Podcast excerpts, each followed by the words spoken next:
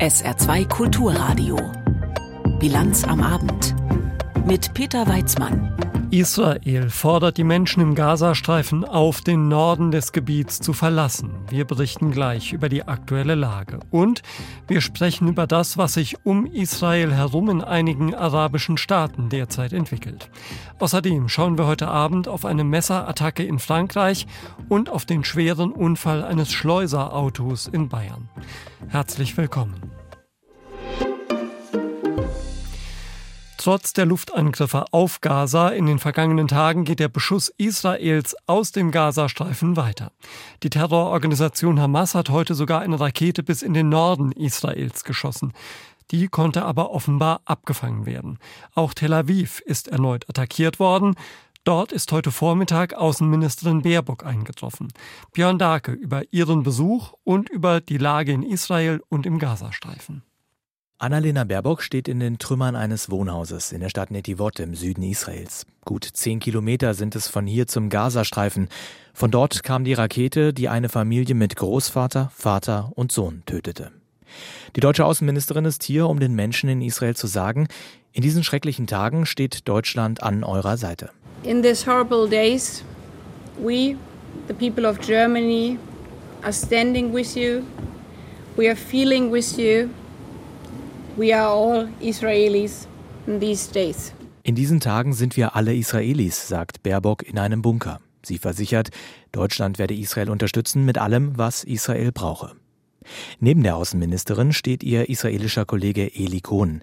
Er dankt der grünen Politikerin für das Zeichen der Solidarität und gibt sich entschlossen. We are fighting for our home. Wir kämpfen um unser Zuhause. Wir kämpfen dafür, den Terror zu besiegen. Wir kämpfen für die ganze freie Welt, um sicherzustellen, dass es solche Horrorszenen nicht mehr gibt. Nirgendwo auf der Welt. Horrific scenes will not be anymore in any part of the world. Fast zur gleichen Zeit in Gaza-Stadt. Viele Menschen versuchen mit ihren vollgepackten Autos von hier in den Süden des Gazastreifens zu kommen. Die israelische Armee hatte in der Früh alle Menschen im Norden dazu aufgerufen. Nach Angaben der Vereinten Nationen sind das über eine Million Menschen. Einer von ihnen ist Muhammad Rocker. Erst waren es unsere Großväter und jetzt sind wir es. Wir werden zur Flucht gezwungen. Das war lange davor geplant. Gaza ist in Trümmern. Nichts ist mehr da. Es ist eine Katastrophe und Israel ist schuld daran. Viele Menschen aus dem Norden des Gazastreifens wissen nicht wohin. Auch im Süden gibt es Angriffe. Überall fehlt es an Strom, Wasser und Medizin. In den noch funktionierenden Krankenhäusern liegen tausende Verletzte. Andere Menschen suchen dort Schutz vor den israelischen Angriffen auf die Hamas. Zurück in Netivot in Israel. Bundesaußenministerin Baerbock wirft der Hamas vor, die Menschen in Gaza als Schutzschilde zu missbrauchen, sich bewusst hinter Wohnhäusern, Supermärkten und Universitäten zu verschanzen. Sie habe mit ihrem israelischen Kollegen auch darüber gesprochen, wie Zivilisten in Gaza geschützt werden können und wie humanitäre Hilfe dorthin gelangen kann. Baerbock betont, Israel habe nicht nur das Recht, sich gegen den Terror der Hamas zu wehren, es habe die Pflicht dazu. Auch um die von den Terroristen verschleppten Geiseln zu befreien. Hinter verschlossenen Türen trifft sich Baerbock mit Angehörigen von deutschen Hamas-Geiseln. Die deutsche Außenministerin nimmt das sichtlich mit. Während des Gesprächs muss sie sich mehrfach mit einem Taschentuch die Tränen aus den Augen wischen. Auch danach ist Baerbock hörbar betroffen. Deswegen appelliere ich an dieser Stelle nicht nur als deutsche Außenministerin, sondern als Mensch, als Mutter, an die Hamas und ihre Verbündeten. Lassen Sie diese unschuldigen Menschen Lassen Sie diese unschuldigen kleinen Mädchen frei. Baerbock will ihren Besuch in Israel nicht nur als Zeichen der Solidarität verstanden wissen, sondern auch als Krisendiplomatie. Sie bemühe sich, mit anderen eine Freilassung der etwa 150 Hamas-Geiseln zu erreichen und einen Flächenbrand im Nahen Osten zu verhindern. Björn Darke hat aus Tel Aviv berichtet. Die Hamas die hat für heute Solidarität mit sich selbst eingefordert. Aus Anlass der Freitagsgebete hat sie zu Demonstrationen in arabischen Ländern aufgerufen. Unseren Korrespondenten in Beirut, Moritz Behrendt, habe ich vor wenigen Minuten gefragt, ob es diese Pro-Hamas-Demonstrationen gegeben hat. Ja, die hat es gegeben in zahlreichen arabischen Städten und Großstädten. Ich habe Fernsehbilder gesehen aus ähm, Bagdad und Amman, wo jeweils wirklich Tausende, wenn nicht Zehntausende Menschen auf den Straßen waren. Im Irak viele palästinensische Flaggen gepaart mit irakischen Flaggen. Im Jordanien auch sehr viele palästinensische Flaggen. Dort leben ja auch extrem viele palästinensische Flüchtlinge. Und in Beirut, wo ich gerade bin, da gab es auch eine Großdemonstration. Da war die Hisbollah relativ stark präsent mit ihren gelben Fahnen. Aber auch hier im Libanon leben sehr viele Palästinenser. Also es sind wirklich tausende Menschen auf die Straße gegangen, um das palästinensische Volk zu unterstützen oder konkreter tatsächlich auch den bewaffneten Kampf gegen Israel zu unterstützen. Mhm. Wenn wir auf die Lage in Gaza schauen, dann ist die ja auch deshalb kritisch, weil die Hamas die eigene Bevölkerung als Faustpfand einsetzt. Ähm, die Leute können nicht weg aus dem Gazastreifen. Es gibt einen Grenzübergang nach Ägypten. Gibt es irgendwelche Anzeichen, dass die Ägypter bereit wären, Menschen zu sich ins Land zu lassen? Bislang nicht. Der ägyptische Präsident al-Sisi, dieser Grenzübergang Rafah ist geschlossen. Der hat gestern bei einer Rede, al-Sisi hat Worte gesagt, die durchaus zynisch klingen konnten. Der Grenzübergang sei für Flüchtende geschlossen, weil die Palästinenser das Recht auf ihr eigenes Land haben. Und würde Ägypten jetzt die Grenze öffnen, dann wäre das aus ägyptischer Sicht ein Beitrag dazu, das Recht, dieses Recht der Palästinenser aufzugeben.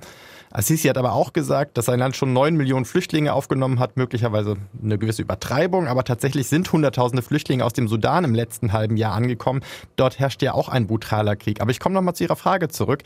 Ich kann mir ehrlich gesagt nicht vorstellen, dass Ägypten den Übergang dauerhaft für Flüchtlinge geschlossen hält. Dafür ist der internationale Druck zu groß aus dem Westen, aber letztlich auch von den Golfstaaten, von denen Ägypten massiv abhängig ist. Mit anderen Worten, das ägyptische Regime will sich das was kosten lassen. Sie sind in Beirut und in den letzten Tagen ist Israel ja nicht nur aus Gaza beschossen worden, sondern auch aus dem Libanon.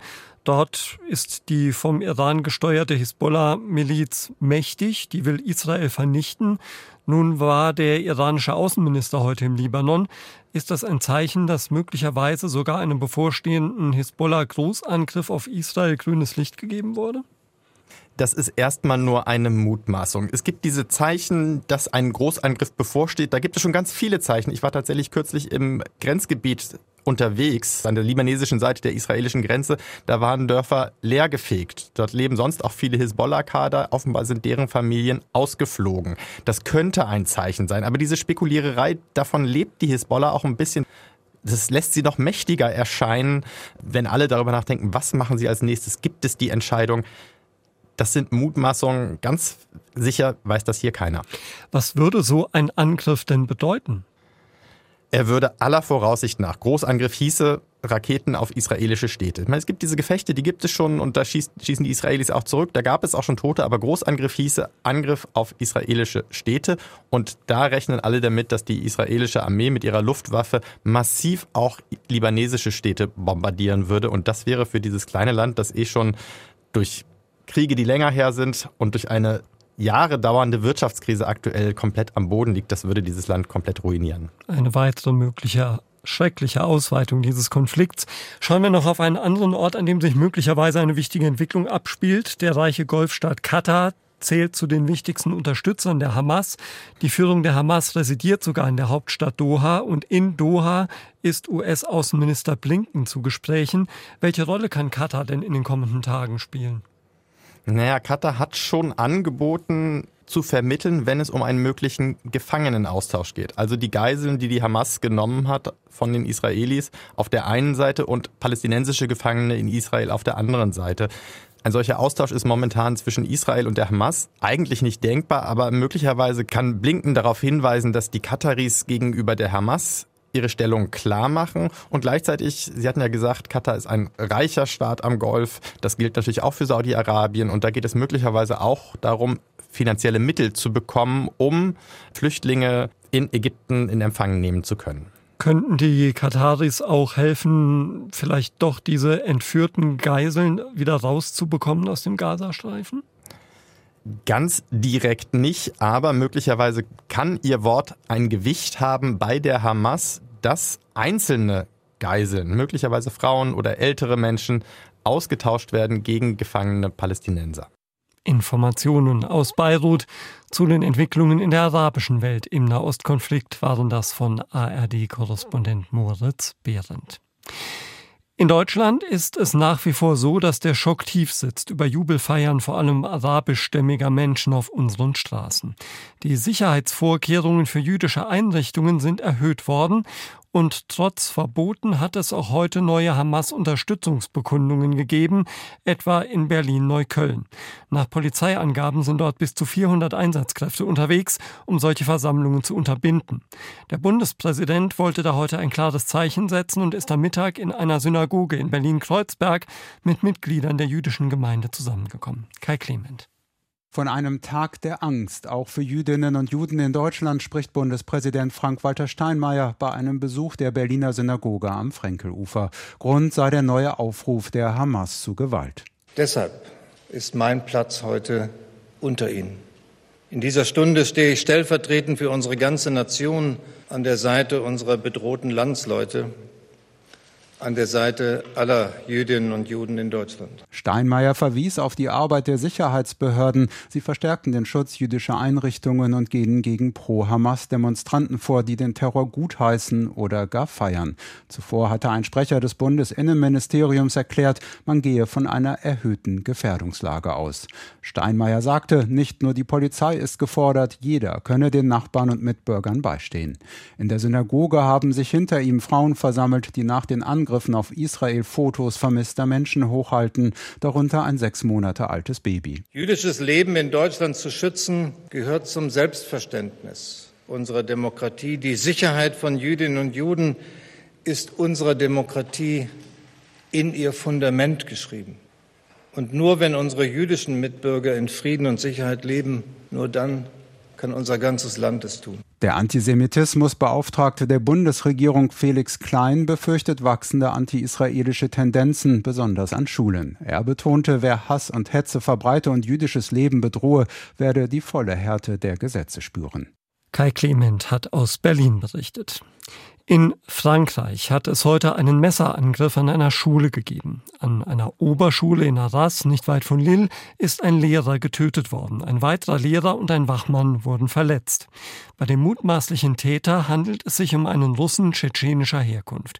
Er ist nach der Tat festgenommen worden, so das Innenministerium. Caroline Döller. Marius hatte gerade Sportunterricht, als der Alarm losging, dass jemand in die Schule eingedrungen sei. Er habe erst noch gedacht, das alles wäre nur eine Übung. Aber irgendwann gingen dann die ersten Videos rum, erinnert er sich. Das war eine ziemlich lange Stunde, in der wir in der Sporthalle eingesperrt waren.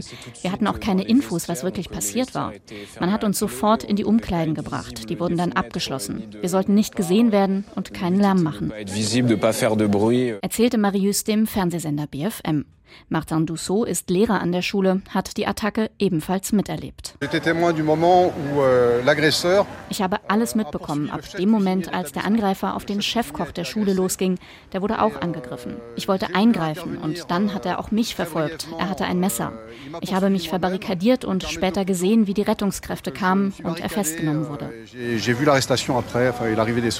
Ein Lehrer wurde bei dem Angriff getötet. Eine weitere Lehrkraft und ein Mitarbeiter der Schule wurden schwer schwer verletzt. Präsident Emmanuel Macron war am Nachmittag nach Arras gereist. Euh, euh, ich bin in Gedanken natürlich bei dem Lehrer, der heute feige und brutal ermordet wurde. Und ich bin bei seiner Familie, bei den Familien der Verletzten. Ich bin da, um zu zeigen, dass die Nation hinter ihnen steht, dass wir uns dem Terror entgegenstellen und uns nicht unterkriegen lassen. Der schönste Beweis dafür kommt vom Schulrektor. Er hat entschieden, die Schule schon morgen wieder zu öffnen.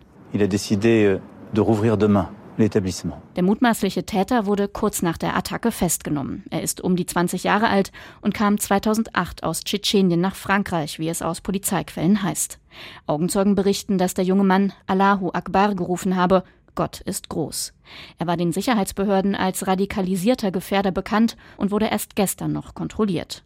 Die Antiterrorstaatsanwaltschaft hat ein Ermittlungsverfahren eingeleitet. Die Ereignisse in Arras rufen bei vielen Erinnerungen wach, nämlich an den Fall des Lehrers Samuel Paty. Vor fast genau drei Jahren war Paty von einem jugendlichen Islamisten ermordet worden. Heute stelle sich einmal mehr die Frage, wie sicher Frankreichs Schulen seien, findet Maxime Repert. Er vertritt die Lehrergewerkschaft SNALC. Natürlich macht einem das Angst. Es macht uns Lehrkräften Angst, den Eltern, aber auch den Schülern. Denn wir haben hier einmal mehr ein Beispiel dafür, dass die Schule kein sicherer, geschützter Raum ist.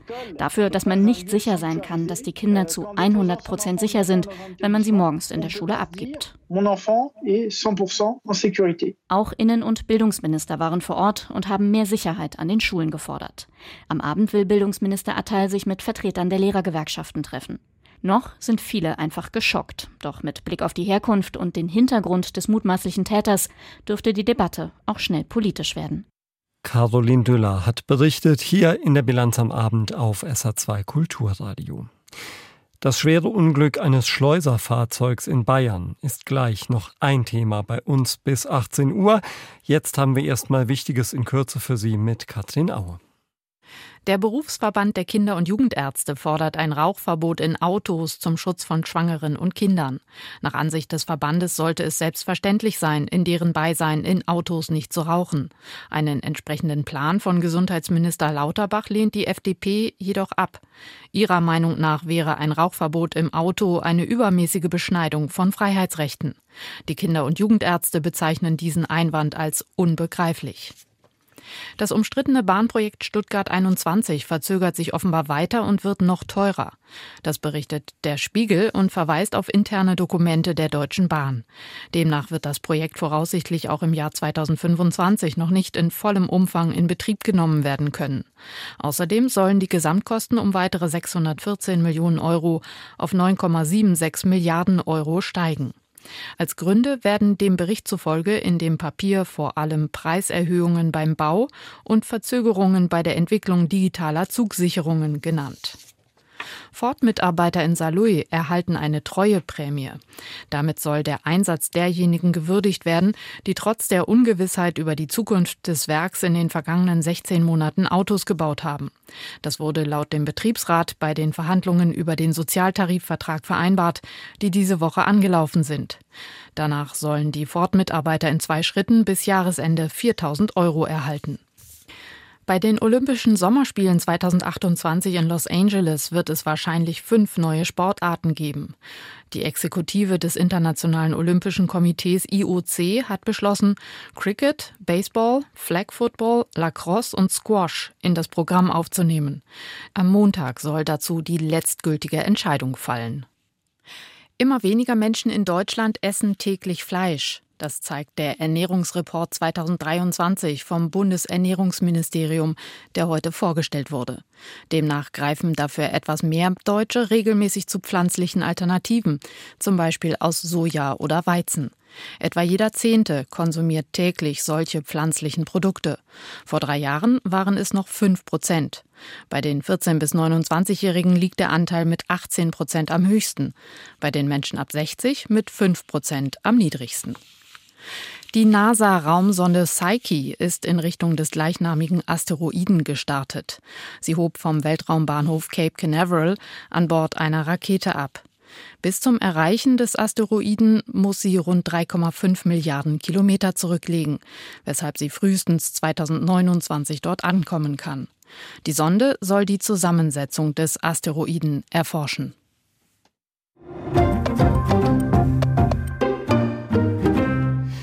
Bundeskanzler Olaf Scholz, Oppositionsführer Friedrich Merz und die Ministerpräsidenten Boris Rhein von der CDU aus Hessen und Stefan Weil von der SPD aus Niedersachsen.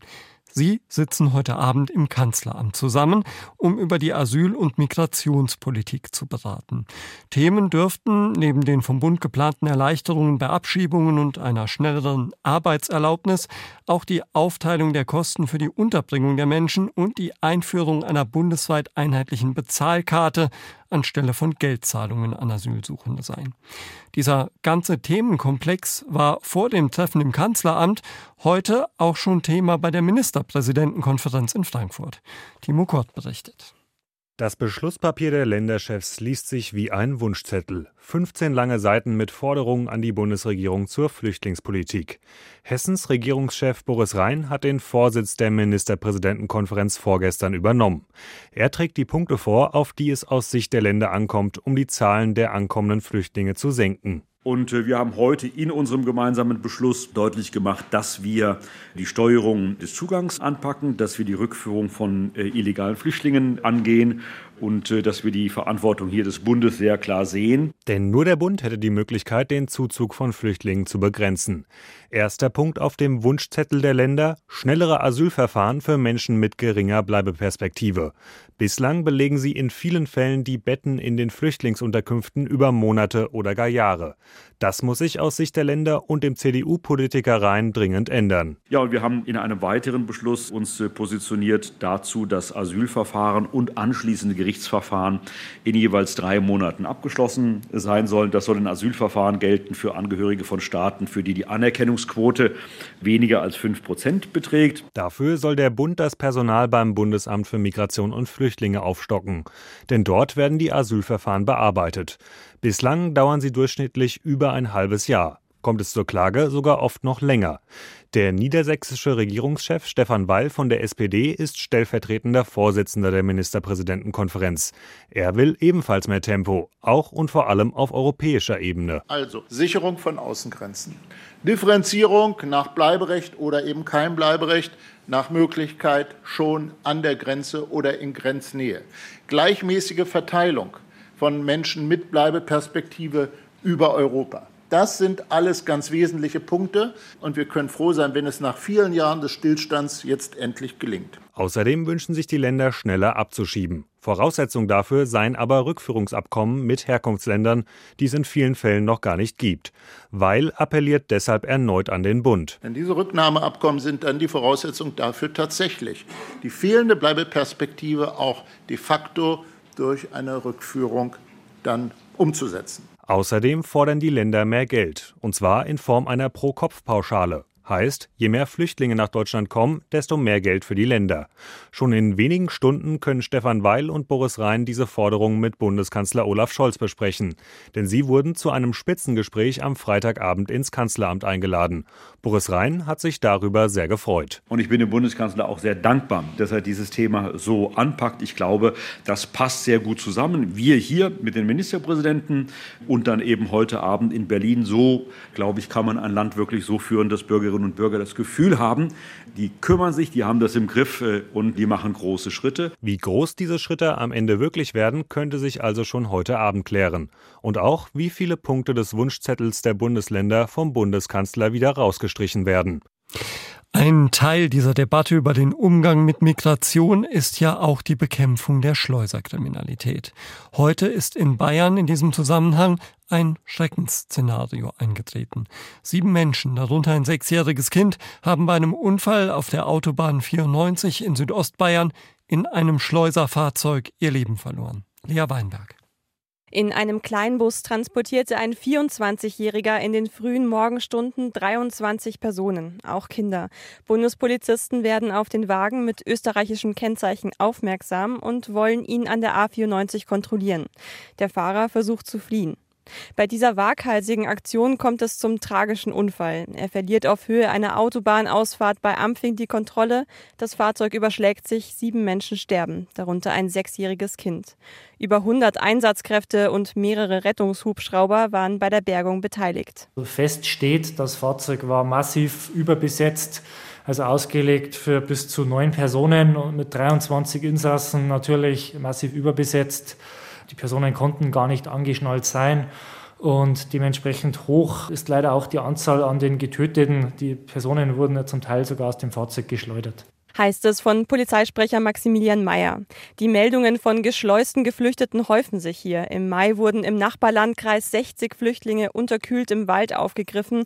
Im August flüchtete ein Schleuser in Burghausen vor der Polizei. Auch in einem Kleinbus. Die Schleusungen nehmen zu. Also gerade in den letzten Wochen und Monaten hatten wir auf der A94 eine sehr hohe Anzahl an Schleusungen, die wir festgestellt haben, die die Bundespolizei festgestellt hat, aber auch die Grenzpolizei, der Landespolizei. Woran das liegt, müssen wir schauen. Es ist auch in gewisser Weise vielleicht eine politische Debatte, die sich daraus entwickelt.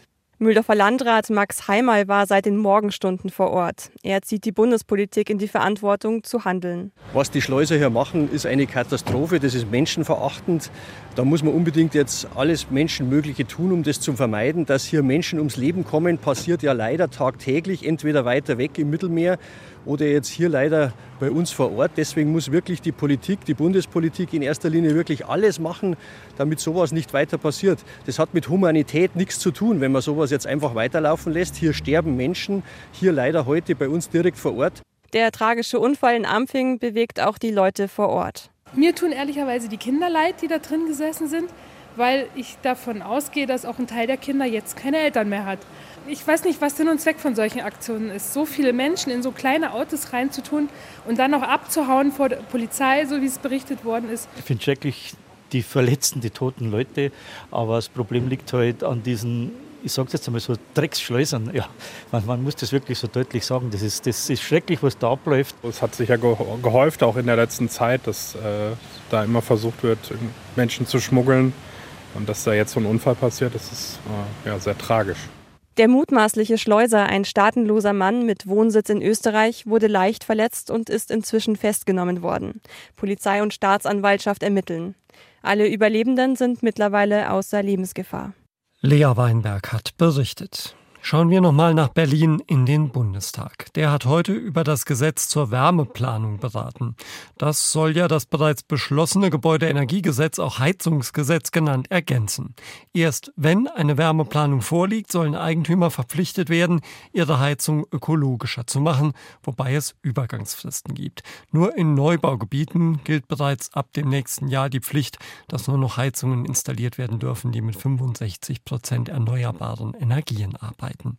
Ziel des heute debattierten Gesetzes soll nun sein, in allen 11.000 Kommunen Deutschlands eine Wärmeplanung zu haben, damit alle Bürgerinnen und Bürger wissen, mit welchem Energieträger und mit welcher Versorgung sie lokal rechnen können.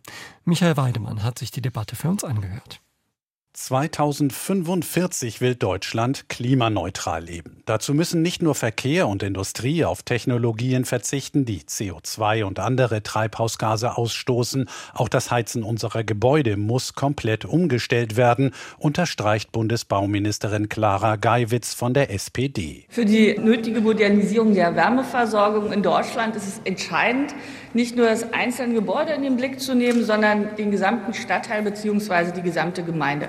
Nur eine solch übergreifende Wärmeplanung führt zu besseren Lösungen. Aber auch regionale Unterschiede sollen berücksichtigt werden. Und damit ist nicht nur für die Grünen Abgeordnete Caroline Otte völlig klar, auf welcher Ebene die Wärmepläne entstehen müssen. Diese Aufgabe, die können unsere Städte und Gemeinden am besten leisten, weil sie die konkreten Potenziale und Umstände vor Ort kennen. Auch die Liberalen sehen das so. Für die FDP betont der Wohnungsexperte Daniel Föst allerdings auch, wie wichtig es ist, bei der Wärmewende die richtige Reihenfolge einzuhalten, um sie für die Hauseigentümer akzeptabel zu machen. Erst muss der Staat liefern, Wärmeplanung, und dann die einzelnen Bürgerinnen und Bürger in den Gebäuden, die einzelnen Gebäudeeigentümer. Zuerst machen wir die kommunale Wärmeplanung. Wenn die vorliegt, dann gilt das Heizungsgesetz. Und das ist richtig und wichtig. Die Umsetzung des Wärmeplanungsgesetzes werfe schon jetzt erhebliche Probleme auf, hält die Opposition dagegen. Der Zeitrahmen für die Kommunen sei zu eng, moniert der CSU-Abgeordnete Michael Kiesling. Großstädte müssen spätestens Mitte 2026, kleinere Gemeinden Mitte 2028 ihren Wärmeplan vorlegen. Und die Mittel, die der Bund für Konzepte und neue Wärmenetze zur Verfügung stellt, seien deutlich zu niedrig angesetzt. Kiesling fordert deshalb Sorgen Sie für Klarheit bei der Finanzierung für die Wärmeplanung, bringen Sie eine entsprechende Förderung für den Umbau auf den Weg und verlängern Sie die Umsetzungsfrist bei der Planung und versprechen Sie nicht nur Technologieoffenheit, sondern setzen Sie die auch entsprechend um. Kritik am Regierungskonzept kommt auch von der Linksfraktion. Sie verlangt, bei der Wärmeplanung auch Bürgerinnen und Bürger sowie fachkundige Verbände einzubeziehen. Und für die AfD verlangt die Abgeordnete Caroline Bachmann gar eine komplette Kehrtwende in der Energiepolitik. Schalten Sie die Kernkraftwerke wieder ein, reparieren Sie Nord Stream und sorgen Sie für eine wirklich bezahlbare und sichere Energieversorgung. Die Ampelfraktionen aber kündigen zwar Korrekturen und Konkretisierungen am Regierungsentwurf an, halten jedoch daran fest, das Wärmeplanungsgesetz noch in diesem Jahr zu beschließen. Es soll Anfang 2024 in Kraft treten. Das Wetter im Saarland. Am Abend noch trocken, ab Mitternacht kommt vom Hochwald her Regen auf. Die Tiefstwerte liegen dann bei 16 bis 13 Grad. Morgen am Samstag zunächst dichte Wolken und Regen. Der lässt bis zum Mittag nach, dann lockert es auf und es bleibt trocken und es kühlt im Laufe des Tages ab, sodass es dann nur noch 11 bis 15 Grad sind. Am Sonntag ein weitgehend trockener Mix aus Sonnenschein und Wolken, dazu maximal 9 bis 13 Grad. Und das war's für heute von der Bilanz am Abend mit Peter Weizmann. Haben Sie jetzt einen schönen Abend. Tschüss.